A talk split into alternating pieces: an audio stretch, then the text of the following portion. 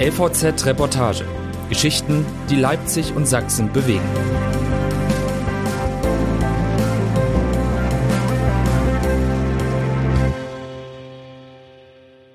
Das hältst du nicht aus hier.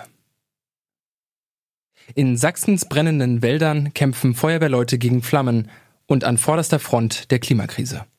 Noch mehr beschäftigt sie aber ein anderes Problem. Von Josa Manea Schlegel. Eigentlich, sagt Klaus Bechstedt, hatte der Tag, an dem er vor den Flammen flüchten musste, gut begonnen. Es war Montag und er hatte gehört, dass der Brand an der Grenze zwischen Sachsen und Brandenburg gut unter Kontrolle sei.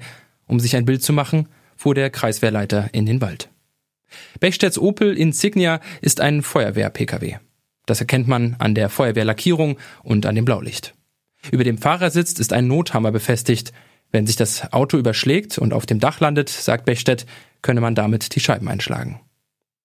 Bechstedt erzählt das, während er zum ersten Mal wieder zu dem Waldstück fährt, hier, wo gestern das Unfassbare geschah. Durchnässter Boden, sagt Bechstedt, könne eigentlich gar nicht brennen. Nein, unmöglich. Und dann doch.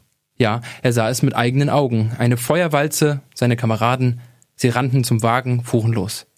Nur zurück ins Gerätehaus in Arzberg. Den Anhänger, ihre Pumpe und die neuen Schläuche ließen sie zurück. Ja, sagt Bechstedt, es sei um Leben und Tod gegangen. Nein, so etwas habe er noch nie gesehen. Er klingt fast empört. Ich hätte immer gesagt, dass es so etwas nicht gibt. Bechstedt ist seit 44 Jahren bei der Dillitscher Feuerwehr. In der Jugendfeuerwehr fing er an. Heute ist der Landrat sein Chef. Meistens koordiniert Bechstedt akute Brandlagen als Truppenführer im Kommandozentrum Manchmal sitzt er auch als einfacher Feuerwehrmann hinten auf dem Löschfahrzeug. Bechstedt ist ein erfahrener Mann, der vieles kann und einiges gesehen hat. Aber dieser Brand, das sagen auch alle anderen, die hier im Einsatz sind, ist anders. Seit Anfang der Woche brennt der Wald in Sachsen. Nicht nur im Norden, auch an der tschechischen Grenze steht ein Viertel des Nationalparks Sächsische Schweiz in Flammen. Der Urlaubsort erwartet um diese Zeit eigentlich Gäste aus der gesamten Republik. In den engen, dicht bewachsenen Schluchten lässt sich sich hier herrlich im Kühlen herumwandern. Nun steigt Rauch aus den Tälern. In den malerischen Steinpfaden riskieren Feuerwehrleute ihr Leben. Aus der Ferne können viele die Aufregung um die Waldbrände nicht ganz verstehen. Hat es nicht schon immer gebrannt? Warum die Hysterie? Auf Facebook sind die Kommentarspalten voll von solchen Kommentaren. Vor Ort können sie so etwas nicht hören. Spricht man mit Feuerwehrleuten, Landräten und den älteren Leuten in der Region, dann hört man immer wieder, dieser Waldbrand ist anders. Er ist größer, schlimmer, er dauert länger als sonst. Aber warum? Darauf gibt es zwei Antworten. Die eine lautet, dass es in der Grenzregion zwischen Brandenburg und Sachsen wenig geregnet hat. So wenig wie noch nie, seit man das Wetter aufzeichnet. Der nächste Regen ist für in vier Wochen angesagt. Doch der Waldboden ist schon jetzt so trocken wie noch nie. Er wirkt wie Zunder. Die Pegelstände der Flüsse und Seen sind so niedrig wie nie. Aber ohne Flüsse und Seen gäbe es kaum genug Löschwasser. Das Feuer wandert vor allem über und durch den Boden oder über die Baumkronen, auf denen brennbares Material liegt, Nadeln, kleine Zweige. Die zweite Antwort ist komplizierter, weil sie schwerer zu verstehen, vielleicht auch schwerer zu ertragen ist. Gleichzeitig ist sie gut bekannt, weil eigentlich andauernd die Rede davon ist. Dass Ostdeutschland eine ungekannte Dürre heimsucht, ist sich der Großteil der Forschung einig, liegt am Klimawandel. Der Klimawandel also, das wird oft so dahingesagt. Dabei ist es schnell erklärt. Durch mehr CO2 in der Atmosphäre haben es Sonnenstrahlen schwerer, zurück ins Weltall zu reflektieren. Seit der Mensch CO2 ausstößt, heizt sich die Erde auf, wie ein Gewächshaus. Weil mit der Hitze auch mehr Wasser verdunstet, trocknet der Boden aus. Tragischerweise kann warme Luft auch mehr Wasser aufnehmen, pro Grad Celsius schon sieben Prozent mehr. Es regnet also seltener und wenn, dann stärker. Starkregen kann der vertrocknete Boden aber nicht aufnehmen, es kommt zu Sturzfluten und Überschwemmungen. Viel Erde bleibt trocken. Dann geht es wieder von vorne los. Klaus Bechstedt stellt den Motor ab. Er hat seinen Opel neben dem verkohlten Anhänger mit den Schläuchen geparkt.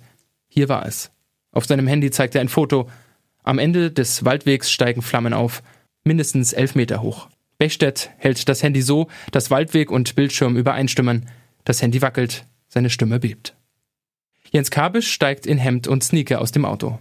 Der Vizelandrat des Landkreises Nordsachsen begleitet seine Feuerwehr seit Montag in den Wald. Schon zum fünften Mal innerhalb weniger Wochen brennt es. Wir gehen von einem Brandstifter aus, sagt er, ein Wiederholungstäter. Die Polizei habe Spuren gesichert und ermittelt. Die vorigen vier Brände konnte man noch löschen, sagte Kabisch. Den am Montag nicht mehr. Er breitete sich rasend schnell aus. 450 Feuerwehrleute mussten ausrücken. In Brandenburg wurden 700 Menschen evakuiert. Ein Schweinestall brannte aus. Viele Tiere verelendeten.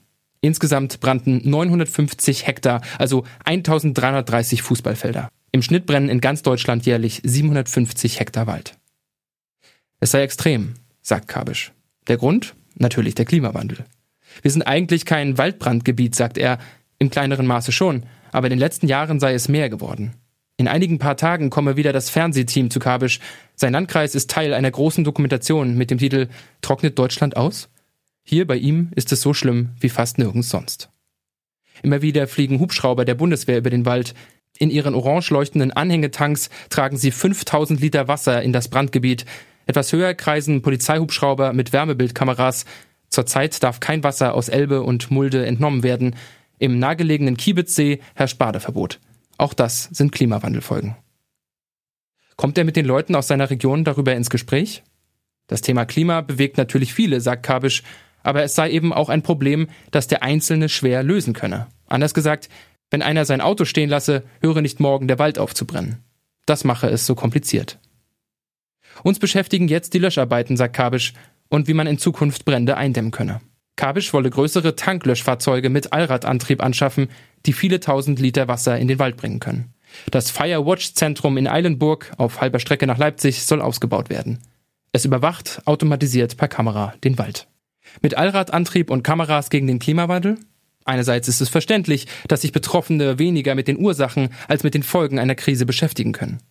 Und doch stehen die Feuerwehrleute in Nordsachsen doch genau hier, an vorderster Front der Klimakrise.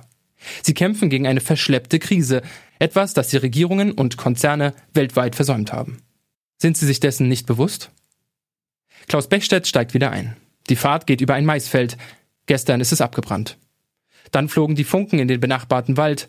Flammen sind keine mehr zu sehen. Trotzdem stehen vier Löschfahrzeuge am Waldrand. Der tiefschwarze Waldboden glimmt noch innerlich, bis zu 30 Zentimetern tief. Er strahlt Wärme ab wie ein Strand in der Mittagshitze. Ihn zu löschen könnte noch Wochen dauern. Ein Löschfahrzeug der Freiwilligen Feuerwehr Leipzig wartet gerade auf Wassernachschub. Ein Traktor nähert sich. Statt Dünger hat ein Landwirt 10.000 Liter Seewasser in seinen Tankanhänger gefüllt. Feuerwehrmann Till nimmt sich einen roten Schlauch und schleppt ihn in den Wald. Einmal haben wir eine Wiese gelöscht, sagt er. Wir sind eben eher eine Stadtfeuerwehr. Es ist für den 18-Jährigen der erste Waldbrand. Das Wasser kommt vorne im Schlauch an. Sprühregen geht auf dem noch heißen Boden nieder und sammelt sich in kleinen Pfützen. Die fangen sofort an zu brodeln, zu kochen, das Löschwasser verdunstet. Auch so wird dem Boden die Hitze entzogen. Dennoch wirkt Till etwas verzweifelt. Gestern haben wir hier eine Dreiviertelstunde draufgehalten, sagt er, immer auf dieselbe Stelle. Dann kamen Kollegen mit Wärmebildkameras. Sie zeigten immer noch 150 Grad an. Das ist scheiße, sagt er. Denkt er hier an den Klimawandel? Nein, sagt Till, eigentlich nicht, in dem Fall nicht. Er denke über andere Dinge nach. Da sind zu viele Fragen, sagt er, wie man das Feuer jetzt angreifen sollte. Von welcher Seite, mit welchem Effekt. Und wo kriegt man das nächste Wasser her? Jedes Löschfahrzeug ist irgendwann mal leer, sagt er. Auch die anderen Feuerwehrleute denken so. Auch Klaus Bechstedt. Dann, in einer Pause, packt einen Einsatzleiter die Wut. Seit zig Jahren kämpfen wir hier in den Wäldern, sagt er zu seiner Mannschaft. Es passiert nichts. Er fordert nicht etwa eine höhere CO2-Abgabe oder einen schnelleren Kohleausstieg. Es geht um die Munition, die im Waldboden steckt. Jedes Mal wird erzählt, das müsste mal beräumt werden. Aber wann? Der Boden ist mit Kampfmitteln aus dem Zweiten Weltkrieg verseucht. Manche Feuerwehrleute fürchten sich, zu tief in den Wald hineinzufahren, daher helfen die Hubschrauber. Manchmal, in der Nacht, hören die Feuerwehrleute Detonationen, der Waldbrand lässt die Blindgänger hochgehen. Klar, wer mit Explosionen, meterhohen Flammen und brennenden Waldboden zu tun hat, kann nicht gleichzeitig über den Treibhauseffekt nachdenken. Wer aber keinen brennenden Wald vor der Tür hat, kommt vielleicht nie auf die Idee, dass der Klimawandel eine Bedrohung ist. Aber wer dann? Die Klimakrise ist eine schleichende Krise. Das macht es so schwer, sie zu bekämpfen. Aber wenn sie dann mit voller Wucht zuschlägt, wie hier in Nordsachsen, hat niemand mehr Zeit, sich mit ihr zu beschäftigen. Denn wie dämmt man Waldbrände ein? Mit mehr Löschfahrzeugen würden viele hier in Nordsachsen sagen, und sie hätten nicht Unrecht. Am Leipziger Löschfahrzeug haben die Leipziger Feuerwehrleute ihre Handys gezückt. In den WhatsApp-Gruppen kursiert ein neues Video der Kollegen aus Brandenburg. Sie fahren durch ein brennendes Gebiet. Brennender Wald, Felder, auch Häuser sind darin zu sehen. Im Hintergrund hört man die Feuerwehrleute noch plaudern. Dann verzweifeln sie. Ach du Scheiße, guck dir das mal an, ruft einer. Das hältst du nicht aus hier. Der Leipziger Feuerwehrmann Till guckt in das gegenüberliegende Waldstück. Es steigt wieder mehr Rauch auf. Der Wind hat gedreht, diesmal in Richtung Sachsen. So harmlos wie da vorne fing das gestern an, sagt er und zeigt auf den Waldrand. Dann kam Funkenflug und da ging das sofort los. Er muss weiter. Auch Klaus Bechstedt fährt zurück ins Kontrollzentrum nach Arzberg. Er wird dort gebraucht, um die Löschfahrzeuge zu koordinieren. Wer führt, kann nicht im Wald arbeiten, sagt er. Die Hitze und die Glut sitzen noch tief im nordsächsischen Waldboden. Es wird wohl noch Wochen dauern und tausende Liter Löschwasser kosten, bis der Brand vollständig gelöscht ist. Und dann, dann, sagt Bechstedt, hoffen wir, dass es nicht wieder losgeht.